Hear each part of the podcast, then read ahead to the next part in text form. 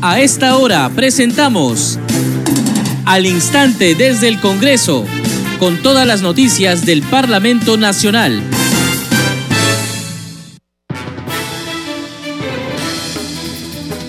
¿Qué tal amigos? ¿Cómo están? Bienvenidos a Congreso Radio. A esta hora empezamos al instante desde el Congreso. Les acompañará en la conducción Perla Villanueva, en los controles Franco Roldán. Lo que sigue son los titulares. El presidente del Congreso, José William Zapata, promulgó la ley que autoriza al serenazgo municipal el uso de medios de defensa. En la Comisión de Economía se aprobó el dictamen recaído en el proyecto de ley que propone la ley que amplía el plazo para la presentación de declaración jurada anual y pago del impuesto a la renta de las personas naturales y de las micro y pequeñas empresas. La Comisión de Transportes aprobó el dictamen de insistencia a la autógrafa de la Ley de Transporte Público de personas en vehículos menores y mototaxis de los proyectos de ley que establecen los derechos, las obligaciones, los requisitos y las condiciones de la prestación del servicio de transporte público de personas en mototaxis. En la Comisión de Ciencia se aprobó por unanimidad el predictamen del proyecto de ley con texto sustitutorio que propone declarar de necesidad pública e interés nacional la creación e implementación del Parque Científico Tecnológico de Lima. El Pleno del Congreso sesionará hoy y mañana miércoles y este jueves lo hará desde las 9 de la mañana respectivamente.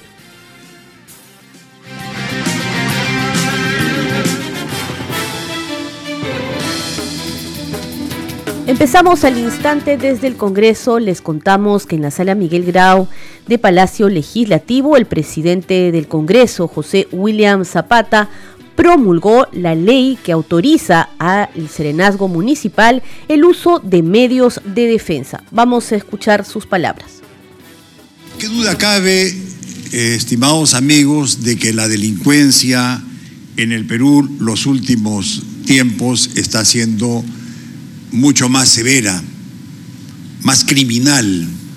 El daño que hacen es mayor cada vez. Se pareciera que no tienen ya temor de lo que va a suceder y matan como si nada, agreden como si nada, le quitan voluntad al que quiere tener algo. ¿Qué va a poder tener una tienda, hacer un negocio, hacer una construcción si le caen cinco, seis, siete y lo amenazan? lo inhiben. Y yo recuerdo que eso sucedía en zona de emergencia hace tiempo. Cuando llegaban terroristas, se acercaban a una tienda y le pedían medios. Y si no, no los iban a trabajar o los iban a matar. Y las personas decían, sí, he tenido que cerrar el negocio que tenía, porque los ahuyentan, les crean miedo, y el miedo y el terror es, es grave. Entonces, eh, esto se está poniendo cada vez más fuerte y definitivamente creo también que este es un tema de Estado. Pero se tiene que comenzar por algo. Algo se tiene que comenzar a hacer. Es un tema de Estado, pero que obviamente tiene que ver con algo transversal, tiene que ver con los sectores, tiene que ver con unas escuelas de capacitación, con carrera del sereno, tiempo de vigencia, serenos que se van a una determinada edad, otros que se quedan y van ascendiendo.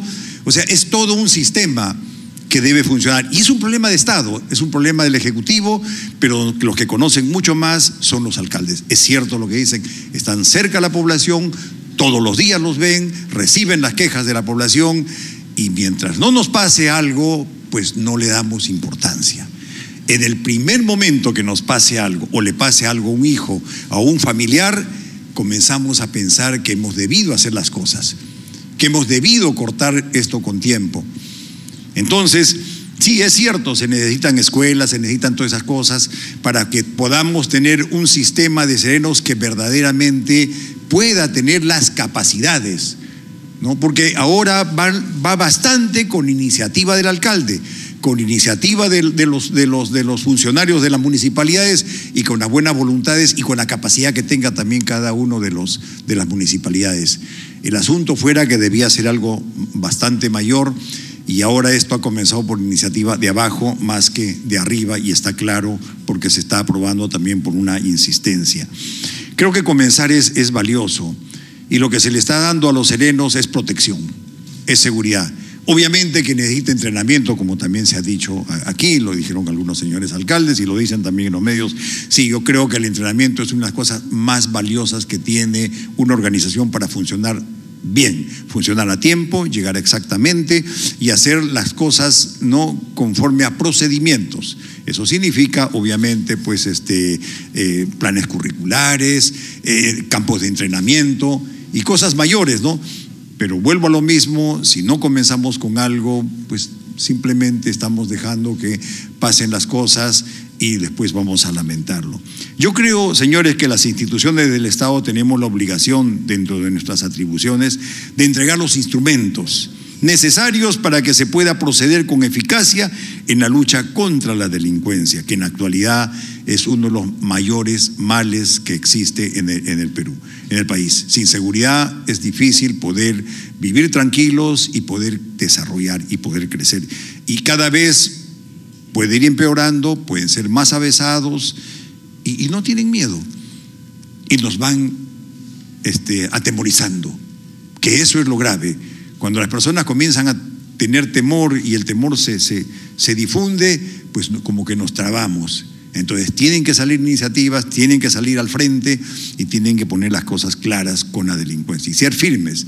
Yo creo que esa acción que hizo la policía con respecto a ese criminal que mató a un sereno ha sido buena, porque fue en defensa propia, fue una acción y con toda certeza ese hombre iba a hacer lo mismo más de una vez iba a robar, iba a matar.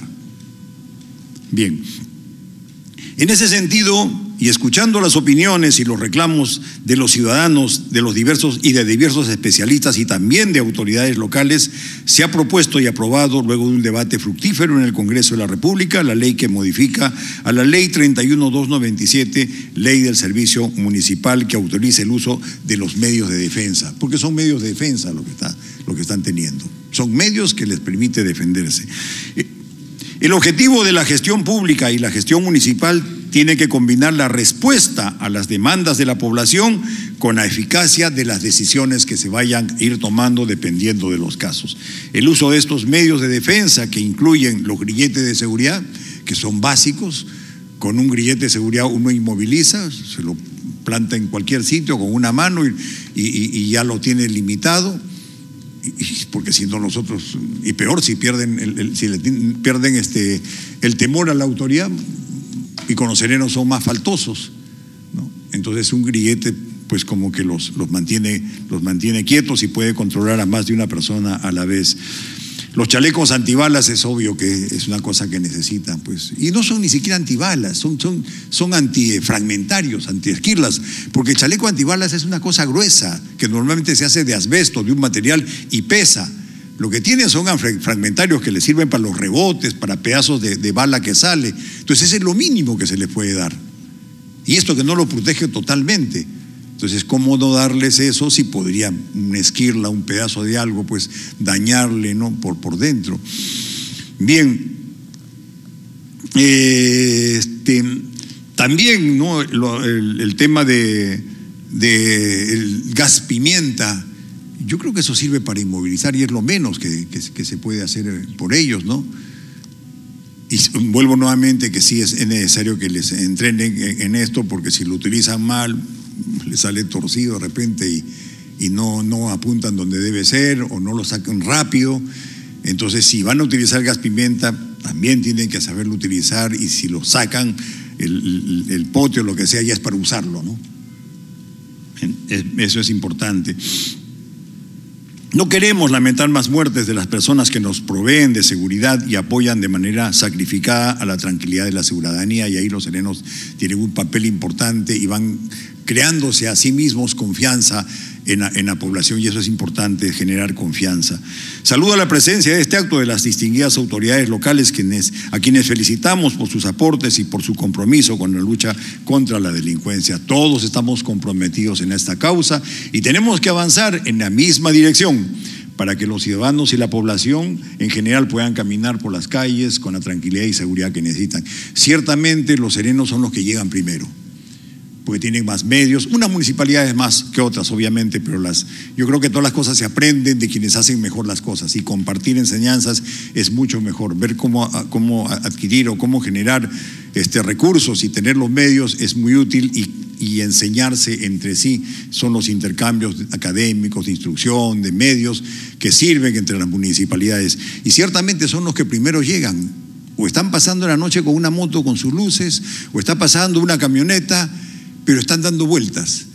¿no? Y esas casetas que también tienen en ciertas esquinas generan confianza. Las cámaras que están ahí, en algunos lugares tienen los drones que están vigilando diferentes zonas. Yo creo que los serenos poco a poco van a ir tomando cada vez más y más posición, se van a ir posesionando más en el tema de la seguridad y eso obviamente va a generar confianza en el sereno. También está claro que el sereno tiene que ser una persona honesta, una persona que sepa hacer su tarea como corresponde y que no desprestigia a los serenos. Basta que un solo sereno desprestigie o haga algo malo, es bien difícil de corregir porque afecta a todos. Entonces eso es, muy importante y yo creo que las personas cada vez debemos confiar más en los serenos y obviamente en las autoridades que promueven ¿no?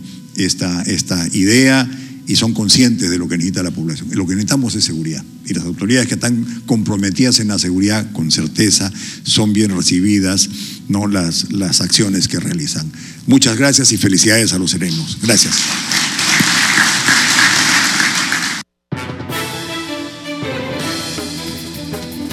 Vamos con otras noticias. El Pleno del Congreso sesionará hoy para tratar una agenda que incluye, entre otras iniciativas, el proyecto de ley que propone la reforma del sistema previsional peruano. La norma plantea un nuevo sistema de financiamiento y aseguramiento previsional de naturaleza mixta, pública y privada. De igual manera, en la agenda del Pleno también está la reforma constitucional que restablece la bicameralidad en el Congreso de la República. Entre las iniciativas pendientes de segunda votación figura la que propone modificar la Ley General de Transporte y Tránsito Terrestre con el objetivo de ampliar la cobertura del SOAT y CAT a los animales domésticos en caso de accidentes de tránsito y daños contra terceros. También se encuentra el proyecto de ley que propone otorgar amnistía a los transportistas del servicio público terrestre y de pasajeros en vehículos menores por causa de infracciones cometidas durante el estado de emergencia nacional declarado por el COVID-19. Asimismo, está el informe final de las denuncias 209 y 231 contra la ex fiscal de la Nación, Zoraida Ábalos, que recomiendan inhabilitarla para ejercer la función pública por cinco años. Por acuerdo del Consejo Directivo, el informe se debatirá y votará en la sesión plenaria del 21 de junio. Hay que recordar que la sesión plenaria de este jueves será la última de la segunda legislatura ordinaria del periodo anual de sesiones 2022-2023, la cual fue ampliada hasta este viernes 23 de junio. Tenemos más información, nos vamos a la Comisión de Fiscalización. La Comisión de Fiscalización inició hoy las indagaciones para esclarecer el lamentable accidente ocurrido en noviembre del año pasado en el Aeropuerto Internacional Jorge Chávez y que provocó la muerte de tres bomberos. El gerente general de Corpa, Roger Bernedo, manifestó que la empresa cumplió con entregar toda la información requerida a la Fiscalía y a la Policía Nacional en aras de contribuir a esclarecer los hechos. Escuchemos. A fin de poder indagar respecto de las responsabilidades por las muertes de los bomberos pertenecientes a las compañías Garibaldi número 6 y Garibaldi número 7 en el fatal accidente sucedido el 18 de noviembre del 2022 en el Aeropuerto Internacional Jorge Chávez, así como las acciones realizadas para resarcir a los deudos de los fallecidos, hemos convocado a las partes involucradas. Señor Bernedo, ¿qué es lo que ha ocurrido el día del lamentable episodio y qué acciones viene desarrollando Corpa. Le dejamos en uso la palabra. En primer lugar, quiero, en representación de Corpa, dar nuestra solidaridad y nuestras condolencias a los deudos y familiares de los bomberos fallecidos. Ah, quiero expresar que Corpa desde un inicio ha brindado toda la información necesaria que haya sido solicitada tanto a la Comisión de Investigación de Accidentes Aéreos, a la Fiscalía y a la Policía. No hemos dado ningún tipo de información adicional porque estamos inmersos en una investigación reservada por la CIAA. Estamos involucrados en que se conozca la verdad absoluta de estos procesos. No hemos dado ninguna manifestación en los medios responsabilizando en ningún momento a los bomberos. Y estamos acá acudiendo a su llamado porque queremos saber, igual que todos, la verdad y queremos saber cuál es el resultado del informe de las recomendaciones de la Comisión de Investigación de Accidentes Aéreos. Si usted nos puede mencionar qué información ustedes han enviado a CIA, es la Comisión de Investigación Aeronáutica. Y si en su momento usted nos brinda esa información a la comisión por escrito, por favor. De acuerdo, señor presidente. Desde los primeros días del día 18 de noviembre se enviaron la información que fuera solicitada a la Fiscalía. Se entregó el día 21 de noviembre. Señor, disculpe que lo interrumpa. ¿Usted ha entregado a la Fiscalía o a, a CIA? A ambos, a la Fiscalía, a la CIA y a la Policía. ¿Con qué fecha? El 19 de noviembre del 2022 se solicitaron los audios y los videos de la zona de trabajo de la torre de control. El día 21 de noviembre se entregó en sobre lacrado un dispositivo USB. En tanto, los familiares de los bomberos fallecidos en el aeropuerto Jorge Chávez pidieron que se esclarezca la muerte de los tres hombres de rojo para que no se vuelvan a repetir estos lamentables acontecimientos.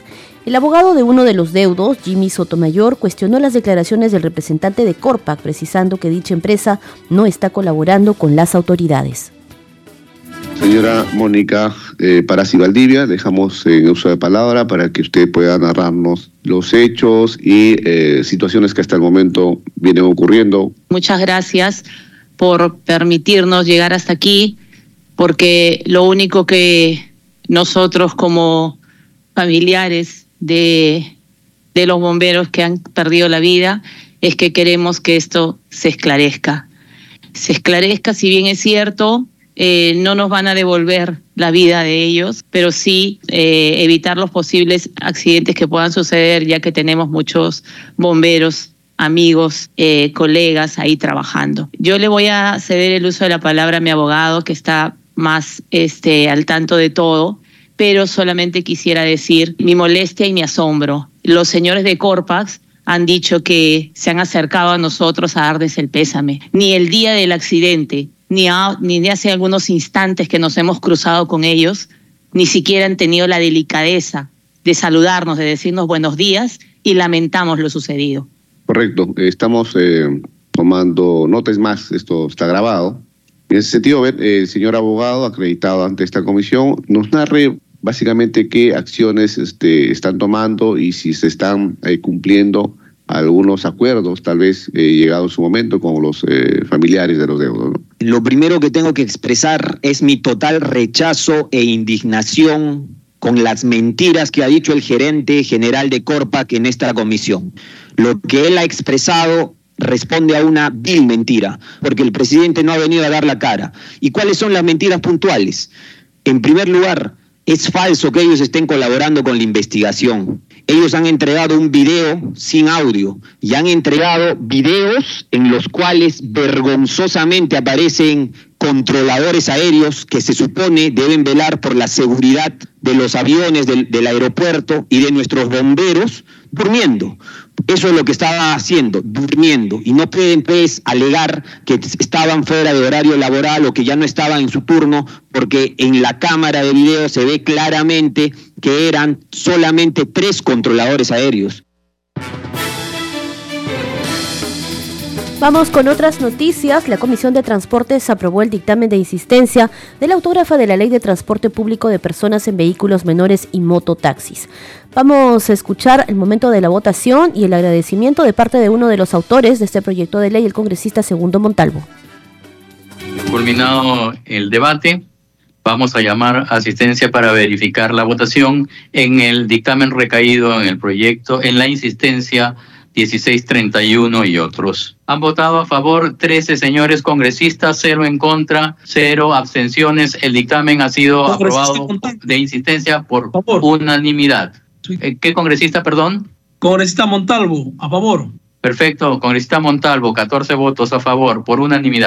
como punto número dos dentro del orden del día, a continuación tenemos el, el debate presidente, del predictamen. Presidente. Congresista palabra, Montalvo presidente. solicita uso de la palabra. Así es, presidente. Adelante, congresista Montalvo. Tiene uso de la palabra. Gracias, presidente, y agradecer a los congresistas titulares de esta comisión por dar su voto a favor a la aprobación de, esta, de este dictamen por insistencia, ya que a nivel nacional son más de 3 millones de mototaxistas que generan su propio trabajo, más o menos 6 millones. Ellos son los que generan su propio trabajo de mototaxistas, hablando en dos turnos, presidente, de agradecer de verdad a todos los congresistas como autor de mi proyecto 1869-2021, 1924-2021. Agradecer de verdad, colegas congresistas, yo creo que son un gremio muy importante a nivel nacional que necesitan que se apruebe este dictamen por insistencia. Gracias, presidente. Vamos a escuchar ahora las precisiones sobre la insistencia de la autógrafa a cargo del presidente de la Comisión de Transportes, Luis Ángel Aragón Carreño.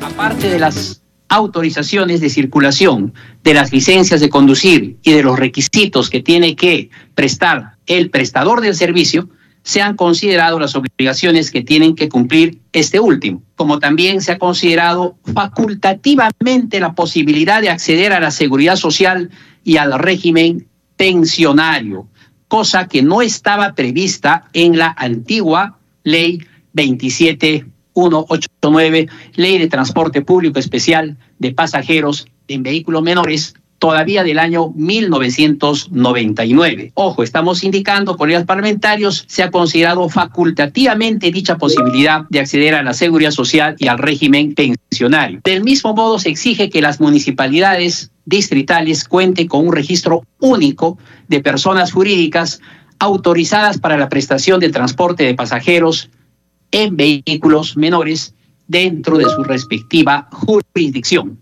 Se ha considerado la necesidad de un plan regulador, el cual determinará cuáles son los parámetros técnicos normativos para la prestación del servicio de transporte público en vehículos menores a través de una comisión técnica mixta que lo formulará, que formulará dicho plan. Los aspectos de control, fiscalización y sanción, por supuesto que están incorporados, los cuales en la antigua ley eran inexistentes. Otras variables necesarias son la capacitación al conductor, donde las municipalidades brindan anualmente capacitaciones al conductor sobre temas de sensibilización y educación vial, de ser el caso. De la misma manera, en el tema de seguridad ciudadana, las- los gobiernos locales deberán promover la participación activa de los operadores y prestadores de este servicio en la seguridad ciudadana de su respectiva jurisdicción. Seguimos con más información en al instante desde el Congreso. En la Comisión de Economía se aprobó el dictamen recaído en el proyecto de ley que propone la ley que amplía el plazo para la presentación de declaración jurada anual y pago del impuesto a la renta de las personas naturales y de las micro y pequeñas empresas. La presidenta de la Comisión de Economía, Rosángela Barbarán, sustentó este dictamen.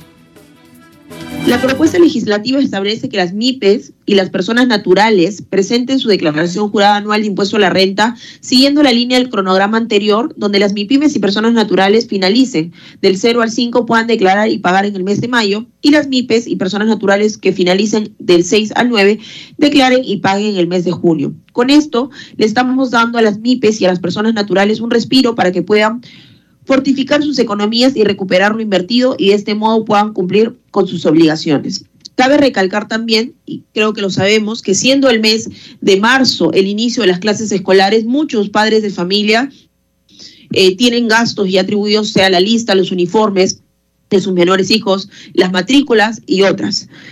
Entonces, por lo que se está buscando, no que dejen de pagar, sino que se, re, eh, se genere un nuevo cronograma para que las MIPES y personas naturales puedan declarar en el mes de mayo y en el mes de junio. Lo que va a producir esta medida legislativa es que más MIPES consideren formalizar sus empresas debido a que en los meses de marzo no se van a ver sofocadas o asfixiadas en cuanto al pago de sus rentas. Esta medida permitirá también que más MIPIMES y personas naturales puedan estar al día en sus pagos y no incurren en alguna infracción tributaria respecto al pago de sus impuestos. Este es un plazo que va a fortalecer su economía para afrontar sus responsabilidades de manera eficiente sin que vean afectados sus bolsillos y de alguna manera incentivarlos. Asimismo, las personas que se acojan a esta medida se verán beneficiadas en el sentido que podrán contar con un periodo para estabilizar su economía teniendo en cuenta que incurren en gastos regulares y frecuentes, como ya lo habíamos señalado en los meses de marzo, febrero y marzo, de alguna forma los debilitan financieramente. En consecuencia, por las consideraciones expuestas, se solicita la aprobación del presente dictamen. Este programa se escucha en las regiones del país gracias a las siguientes emisoras. Radio Inca Tropical de Abancaya Purímac, Cinética Radio de Ayacucho, Radio TV Shalom Plus de Tingo María, Radio Madre de Dios de Puerto Maldonado, Radio TV Perú de Juliá Capuno, Radio Amistad de Lambayeque, Radio El Pueblo de Ayacucho, Radio Satel Perú de Lampa en Puno, Radio La Voz del Valle de Aplao en Arequipa, Radio Estar de Moyendo en Arequipa, Radio Gaceta Ucayalina Online, Radio Líder de la Unión en Piura, Radio Victoria de Ocros en Huamanga, Ayacucho.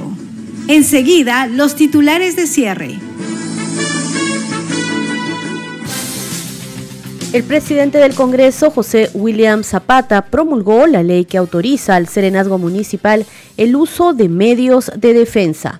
En la Comisión de Economía se aprobó el dictamen que propone la ley que amplía el plazo para la presentación de declaración jurada anual y pago del impuesto a la renta de las personas naturales y de las micro y pequeñas empresas.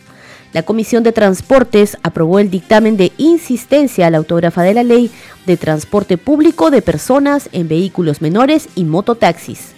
En tanto, en la Comisión de Ciencia se aprobó por unanimidad el predictamen del proyecto de ley que propone declarar de necesidad pública e interés nacional la creación e implementación del Parque Científico Tecnológico de Lima. Y el Pleno del Congreso de la República sesionará desde las 3 de la tarde y mañana miércoles y este jueves lo hará desde las 9 de la mañana respectivamente.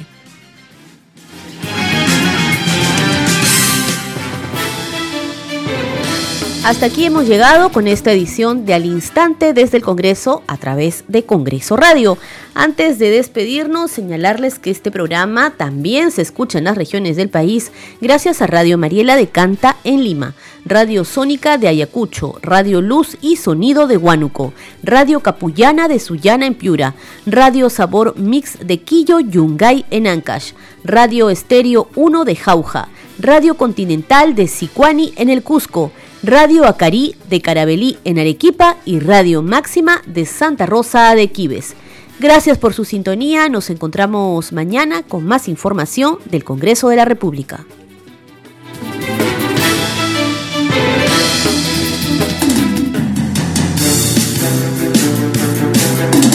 Hasta aquí, al instante desde el Congreso, con todas las noticias del Parlamento Nacional.